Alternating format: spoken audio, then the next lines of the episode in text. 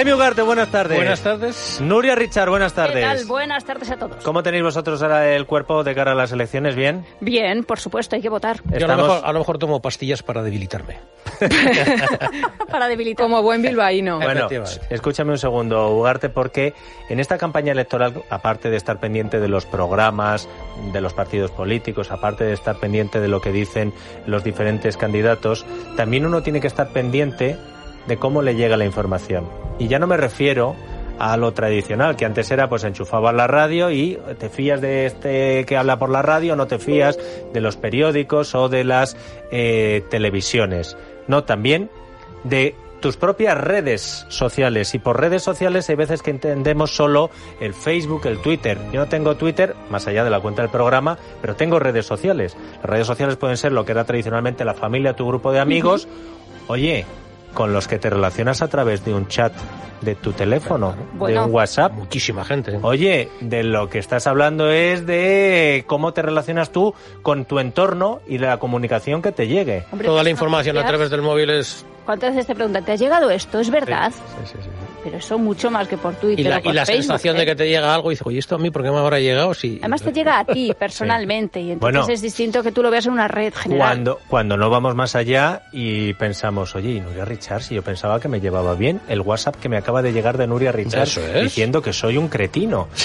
Y luego te llega Nuria Richard y dice, pero si es que me ha hackeado el Eh. móvil me Ugarte. Hoy me mira que me mal, hoy quiere- me mira mal, ¿qué ha pasado? Bueno, eh, importante, a partir de ahora vamos a estar muy pendientes de todo este asunto y lo vamos a hacer con gente que sabe. Con el eh, director general de Tecteco, don Alfonso Arbaiza, muy buenas tardes. Hola, muy buenas tardes. Al que además eh, este es invencible a los virus, pero los virus informáticos y los virus de los catarros. Porque ha dicho, estoy fatal.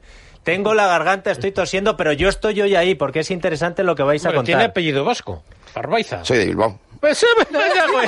es que ya, ¿Qué le vamos a hacer? ya, ya podíamos terminar la entrevista aquí. No todo el mundo es perfecto, ya sabes. Ugar- Ugarte, Ya ¿qué está. crees? ¿Que es casualidad? Pero estaba todo O sea, hablado, que, ¿no? que lo de dos apellidos vascos es casualidad. Si no tenemos a Pitarte, pues tenemos a Arbaiza. Pero además ha tenido la gentileza el director general de Tecteco de traernos a un experto analista en ciberseguridad, a Rafael Cerrato. Rafael, buenas tardes. Hola, buenas tardes. No me digas tú ya que eres de ese estado porque si no, la liamos, no yo, de, arriba. yo de aquí de toda la vida. Perfecto, Eh, porque a la hora de, de dar información se está hablando mucho de los medios de comunicación, la responsabilidad de los medios de comunicación, de las fake news, pero es que hay algunas que ya no es intención de manipular y engañar por parte de un medio de comunicación, sino alguien que está detrás y que es capaz él, haciendo el mal, de infiltrarse en nuestras redes sociales, que yo no sé si compartís, Alfonso, lo de que las redes sociales se habla mucho de el Twitter y el Facebook, pero las redes sociales también puede ser el teléfono móvil y tu grupo de WhatsApp. Todo. Hoy en día tú date cuenta que estamos totalmente comunicados. Es decir, el que no tiene un móvil eh, tiene un ordenador. El que no tiene un ordenador tiene una tablet. El que no tiene una tablet al final tiene el ordenador de la oficina. Es decir, hoy en día todos son redes. Y, y cuando hablas de redes, hablas de wifi, hablas de red por cable, hablas de red móvil, hablas de, de 50.000 cosas. Es decir, la tecnología al final son redes que comunican personas o comunican eh, empresas, ¿no? Y es, es tan fácil de ponerte en el papel de otro, pero no porque empatizas, sino porque le has quitado el móvil. Es tan fácil lo del hackeo porque el otro día, al principio, yo pensaba que era, de verdad, yo pensaba, eh, Rafael, que era como excusa, que tú habías puesto una barra basada y decías, es que me han hackeado el móvil. Y dices, pero ¿qué te van a hackear el móvil si has sido tú? Pero el otro día, con eh, lo que se contó de Albert Rivera, ya, ojo, dices, estamos dando titulares que parecen que son así como inofensivos, le han hackeado el móvil. Dices, ya, pero ¿quién ha sido el que le hackea el móvil al líder del tercer partido más votado de España para lanzar qué mensajes? En primer lugar, como experto en ciberseguridad, ¿esto es tan sencillo, es tan fácil o tienes que ser de la KGB o de la CIA? Pues no, para nada. De hecho, hay, hay dos niveles. En el caso en concreto de Albert Rivera, es que ni siquiera técnicamente ha sido algo complicado, porque realmente ha sido un ataque de ingeniería social. Él, eh, le engañaron, o sea, es el timo de la estampita de toda la vida, pues aplicado a, nivel técnico. Entonces, no necesitas ser un, un hacker, eh, un ciberdelincuente súper especializado de Rusia, para nada. Eso eh, con un tutorial de cinco minutos en Internet aprendes cómo hacerlo. Ahora bien, eh, tiene que colar, se lo tiene que creer y en este caso se lo creyó. Enseguida nos vas a explicar qué es lo que no tendría que haber hecho Albert Rivera, pero me ha parecido muy interesante la comparación que has hecho con el timo de la estampita, pero luego has colado ahí un término que es el de ingeniería social. El timo de la estampita y todo el mundo lo sabe porque se hacían películas españolas donde hasta los eh, estafadores era gente decente y honrada. El timo de la estampita era muy sencillo. Aparecía Tony LeBlanc haciéndose pasar por una persona eh, discapacitada y decía, mira, que es que eh, he heredado un sobre con estas estampitas, qué bonitas son. pero Y eran billetes de 5.000 pesetas. Pero es que las tengo todas repetidas, tú no tendrás de otras. Y entonces el timo de la estampita es que alguna persona desalmada estaba estafando a un estafador que se había hecho pasar por un discapacitado, pero el motivo era quedarse con el dinero del prenda. Eh, y esto se ve en el golpe. La escena con la que aparece el golpe dice, ay, que me han dado un navajazo, llévame el dinero. Dice, espérate que me lo quedo yo. Pero era un objetivo monetario.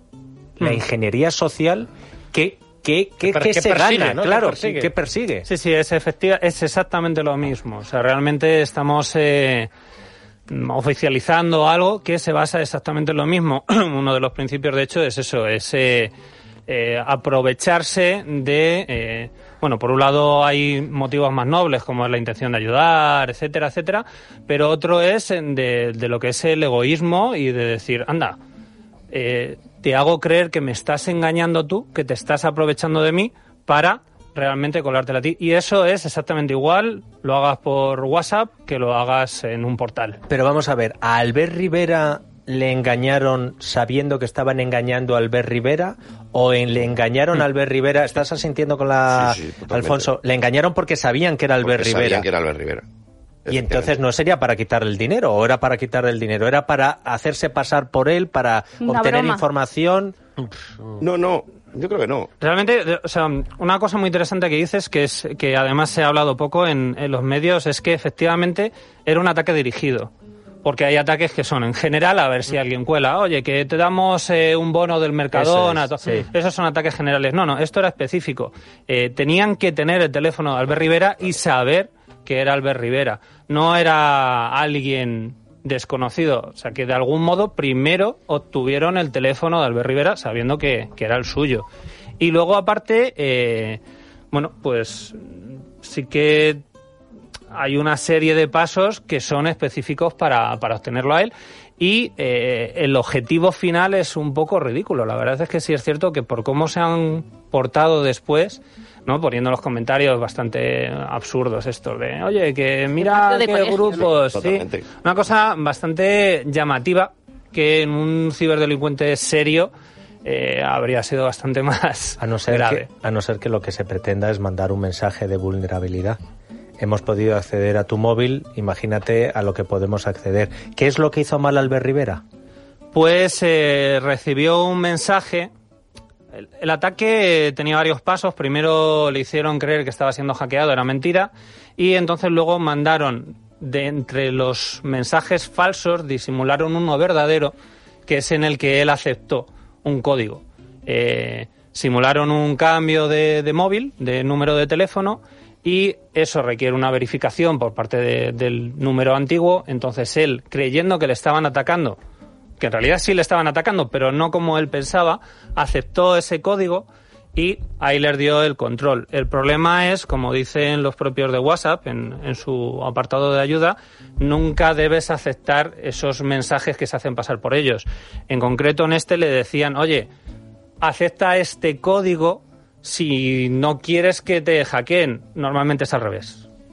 Es no lo aceptes, ¿vale? No tienes que hacer nada si te han hackeado, es al revés, ¿vale? En, eh, no sé si en TecTeco tenéis algún tipo de lema esculpido ahí eh, a cincel en, las paredes. Aquí en Libertad Digital teníamos que nadie opine por ti, ni siquiera nosotros. No sé si en TecTeco tenéis algún tipo de lema de decir no des nunca información a desconocidos a través del móvil o las redes sociales. Mira, yo, yo cuando entré hace dos años, eh, que obviamente vengo del sector de la tecnología de toda la vida, pero no había trabajado nunca con ciberseguridad, eh, yo al final acabé atacado, atacado. O sea, era todo, eran controles de seguridad, todo eran situaciones. De hecho, tenemos un, un, una manera de tratar a los nuevos que entran en la oficina, que es hacerles un Hasselhoff. Y es que cuando te dejas la pantalla, muchas veces te levantas del ordenador y, y dejas el ordenador sin bloquear la pantalla. Bueno, pues si hay alguien cerca, automáticamente te coge el ordenador y te mete a, a David Hasselhoff en la pantalla y te lo deja bloqueado y entonces tienes que pagar un euro, ¿no? Por- porque te pongan, te hagan un Hasselhoff en la Me había asustado con lo de No, hacernos no, no. un Hasselhoff porque me estaba imaginando que... fantástico. No, alguien desnudo comiendo hamburguesas No, no, porque no, no. Hasselhoff ya estaba ahí. Esa en concreto es la foto. Sí, esa es la foto, Esa ¿no? Entonces foto le, bloqueáis sí. Por haber incumplido Claro. uno de los protocolos de seguridad básicos. que es dejar la pantalla y el ordenador sin bloquear cuando te levantas de tu mesa. Fíjate, una tontería como esa es, es uno de los métodos más fáciles de hackear un ordenador. Efectivamente. y no solo en el lugar de trabajo. No, no, a lo mejor tú puedes pensar, dices, no, es que en mi lugar de trabajo confío en todos. Y en tu casa confías menos a y en- veces. Y en, ca- y en casa también, ya, ya, ya, ya. ya. Uy, me lo van. Eh, yo no sé si a vosotros, sabiendo lo que sabéis, si os pone los pelos de punta con el uso que hace la gente de las zonas wifi eh, de algún ah, establecimiento, de algún hotel. Sí, eso es genial. se la pu- a Alfonso se le han puesto los pelos de punta, a wifi, Rafael se le empañó las gafas. Este- es tan peligroso. Yo Es- practico ese deporte habitualmente. Pues, Pues, es lo peor ojo. que puedes hacer. Pero- Lo peor, pero entonces... eh, no- mira, vamos a ver, es, eh, para que os hagáis una idea y los, los oyentes lo entiendan. Cuando tú entras en una red wifi, protegida o no, eh, compartes, o sea, ya estás en la misma, es como si estuvieras en la misma habitación con la gente que está conectada a esa red. Entonces, cuando tú estás en una habitación, la gente te ve y sabe de cómo eres y sabe que estás con un micrófono y que tienes una botella de agua al lado y unos papeles. Pues en un- con- cuando entras en una red wifi es exactamente igual. Esa, esa red wifi eh, permanece como, como, como un- una habitación en donde todo el mundo que está conectado ahí, en un hotel. En un hotel, tú entras en tu, tu, tu password y tu, y tu esto que te dan en el hotel y estás en la misma red wifi que la habitación de al lado y que la de arriba y que la de abajo. Pero una pregunta. ¿Solamente compartes los datos que tú estés utilizando en ese momento sirviéndote de esa red wifi o los datos que tú ya tienes en el teléfono móvil? Por No, no. ejemplo, contactos, conversaciones anteriores. tú entras, entras en la misma habitación y entonces en ese momento, ¿vale? Una cosa es la información que a lo mejor el hotel o el establecimiento que tiene la red wifi está obteniendo de ti, porque hay veces que te piden permiso y otras veces que no te, no, ni siquiera te das cuenta de que están usando eh, los datos de tu navegación y de dónde estás conectado y de qué haces, etcétera, etcétera. No, no, es que en el momento en que estás en esa misma red, un señor que está tomando un café al lado, con una herramienta básica de hackear, entra en tu ordenador y te quita los datos. Desde o sea, las fotos, por ejemplo. No, no, todo, todo, todo. Toma el control de tu ordenador. Es decir, es que donde no es tenemos cuentas bancarias, donde tenemos todo absolutamente que- nuestra vida. todo lo que tengas en el ordenador. Alfonso, Rafael, vosotros viajáis Sí. y, mm, y ¿Y qué no os hacéis? metéis nunca en... Jamás. ¿Y qué hacéis? Normalmente te conectas con el móvil y a través de una VPN, que es un acceso seguro, que te permite de alguna forma que cada vez que te conectas con el 4G o con la conexión que tú tengas a través del móvil, las comunicaciones que estás teniendo las estás teniendo a través de la oficina de Tecteco. Es decir, yo me conecto y de alguna forma hago un túnel que me, me garantiza que mi comunicación va a ser siempre Tecteco mi ordenador o mi ordenador Tecteco. O sea, te tecos el biombo. Dices, yo estoy en la habitación, pero espérate que cuando me cambie eh, de Simplificando ropa, mucho, sí. eh, es el... ¿Qué le ibas a preguntar, Noria? No, yo es que con lo de antes de Albert Rivera Sí. me han dicho ahora que haga algo, una, una cosa que se llama verificación en dos pasos. Sí. ¿Y eso qué es? Ah, pues yo qué sé. Sí. Pues yo aprovecho y se lo pregunto a. Rafael. Sí, lo de la verificación en dos pasos, eh, el doble factor de autenticación, ¿vale? No es algo nuevo, es algo que ya se lleva utilizando bastante tiempo.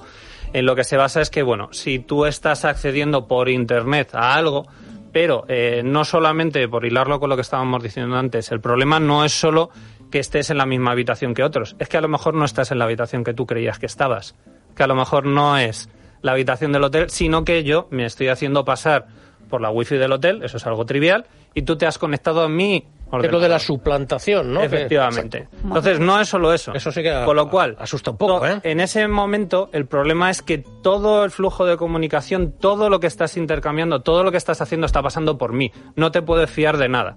Como estas películas, ¿no? De no te creas nada, los magos, ¿no? Sí. Todo lo- pues igual. No te puedes fiar de nada. O sea, como para hacer una transferencia bancaria en una Exactamente. red wifi de un... Vamos. Claro, entonces el doble factor de autenticación lo que dice es, en vez de ir solo por aquí, que ya puede estar comprometido, voy a utilizar otro canal de comunicación que debe ser más difícil, en principio, porque esto también tiene sus peros, pero voy a utilizar otro canal que no sea Internet, que está comprometido, pues va a ser Internet más SMS. Y yo te puedo engañar para que tú te conectes a mi wifi, pero ya falsificar los SMS es más complicado. Imposible, no, ojo, pero más complicado. Vale. Fíjate que habíamos aparcado los SMS ya, parecía. ¿no? Yo estoy volviendo a las No, palabras claro, mensajeras. pero lo que, ¿eh? dice, lo que dice Rafa es, es cierto, es decir, es que al final tú estás conectado a Internet y te llega desde tu banco un código de verificación a tu móvil, es decir, te pueden estar hackeando ese ordenador, pero el móvil no te lo van a estar hackeando al mismo tiempo. Entonces tú al final, si recibes ese, un SMS y tú no estás haciendo la transferencia, obviamente sabes que alguien está utilizando tu ordenador y tu entrada en el banco para hacerte una transferencia. Alfonso, cuando en las series eh, norteamericanas veíamos hace unos años eh, manipulación de elecciones eh, con habitaciones llenas de ordenadores y se hablaban de bots y tal, parecía que era ciencia ficción. ¿Tú crees que eso es ciencia ficción o eso puede eh, ser una realidad y se puede llevar a cabo? Mira, yo eh, en estos dos años he visto cosas que jamás me hubiera pensado que podían darse. Es decir, pero el problema los te- lo tenemos los usuarios, que al final compramos dispositivos, eh, una persona se compra una cámara web en Amazon, y no quiere decir que sea de Amazon, ¿eh? Es decir, puede ser un, un fabricante chino por 50 euros, y la conecto a mi wifi. ¿Qué está haciendo esa cámara? Por ti. Es decir, se conecta esa cámara y efectivamente tú te conectas la cámara, ves eh, a tu bebé en la, en la, en la cuna, pero esa cámara está man- no está mandando datos, eh, digamos así, a través del router al proveedor chino de cómo es tu casa. Por ejemplo, es decir, entonces... y, de, y de pr- y de pronto te aparece el anuncio de en tu casa hace falta un sofá verde que esté a juego con las paredes. Y es cuando se te ponen los pelos de punta. Claro, es decir, el usuario al final, no, tú no estás dispuesto a comprarte una cámara de 250 euros para vigilar a tu bebé. Y vas a la cámara de 50 euros que es cutre y que es bartita. Es decir, no, nadie se le ocurre comprarse, no, como que me compre una cámara que tiene protección. Yo no sé vosotros, yo soy feliz desde hace mucho tiempo que tengo un, un aparato de estos de aspirar, ¿no? Tengo dos perros Sí. y, ¿Y qué pasa? y el Roma.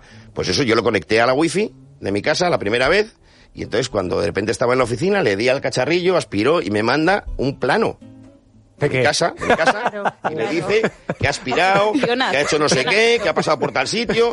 Claro. Y dije, joder, va. Que, que, o sea, Y este es el esto, sitio ¿dónde ideal ha- para hacer un butrón. Claro. Claro, ¿dónde ha ido? También controla las llaves esas ¿Dónde ha ido? ¿El perdido. plano ese de mi casa? O sea, ¿ha ha ido del romba directamente a mi teléfono móvil y me lo ha mandado solo a mí? ¿O eso va a una base de datos del fabricante y el fabricante sabe dónde está, cómo está mi casa, cómo Pues está hacer distribuida? estudios sobre lo decir, que cubre las... Que al final, eh, es decir, estamos avanzando a tal velocidad que al usuario no le da tiempo a asimilar todo este tipo de tecnología. La nevera. Imagínate, o sea, es que al final va a llegar un momento en que la nevera te va a pedir la comida. Ah. Pues tendrá que saber de alguna forma la nevera qué es lo que comes, ¿no? Alfonso Arbaiza y Rafael Cerrato de Tecteco, eh, muchas gracias por haber elegido el radio para avanzar vuestros contenidos, para hacer estas alertas y alarmas. Y yo creo que nos hemos quedado cortos. Interesantísimo. Sí, sí, Sí, sí, porque sí. yo estaba todavía, ¿cómo se llama lo del buzón esto que hablas con el, el- lo que tienes en casa que dices? contestador. Alexa. no, no, el, eh, Alexa, Alexa. bueno, Pones radio directo. Dice, Claro. bueno, bueno, bueno. Sí, sí, Yo creo que a estos tenemos que hacer sección fija con Sí. ellos. Y las contraseñas, tú imagínate. Yo que soy bajísima para cambiar Sí, contraseñas. Y yo no me imagino estás hacen en su empresa si le hacen un David Hasselhoff al que deja la pantalla sin bloquear, al que se conecta al wifi de la empresa, ya ese Bueno, yo, bueno, de- bueno, bueno, bueno, te cuento. bueno. Eh, un Pamela Anderson, pero eso nos lo contarán, no sé si es la próxima semana, cuando viene aquí de Tecteco. Muchísimas gracias a los dos. Muchísimas gracias a vosotros, por Dios. A las noticias y empezamos la tertulia. Es la tarde de Dieter, con Dieter Brandau. Es radio.